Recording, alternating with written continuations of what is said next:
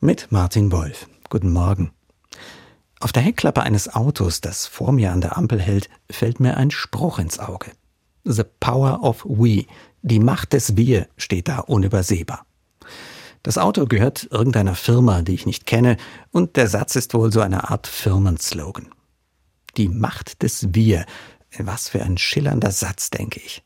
Denn prompt fallen mir ein paar Dinge dazu ein. Der große Gottesdienst beim Katholikentag in Münster etwa, bei dem ich dabei war.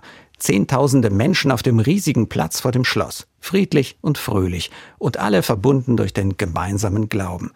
Da war sie fast körperlich spürbar, diese Macht des Wir. Und was war das für ein Gefühl, als beim WM-Finale in Rio 2014 der Schlusspfiff ertönte? Wir waren wieder Weltmeister, und draußen auf der Straße lagen sich wildfremde Leute jubelnd und feiernd in den Armen. Da war sie auch, die Macht des Wir. Aber auch ziemlich hässliche Bilder fallen mir ein. Leider. Szenen aus alten Wochenschaufilmen, in denen Nazis in Uniform durch deutsche Städte marschieren. Aber auch manche Demos aus unserer Zeit, wo Leute auflaufen, die unsere freie Gesellschaft und unsere Demokratie verachten auch sie berauschen sich nur allzu gern an der Macht des Wir.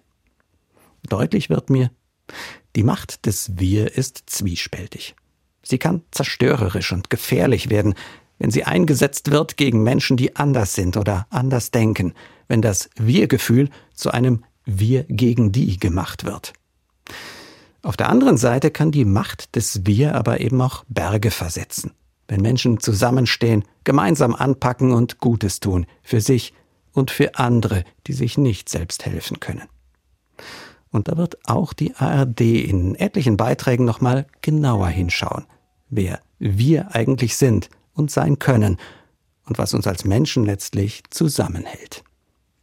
Martin Wolf, Kaiserslautern, Katholische Kirche.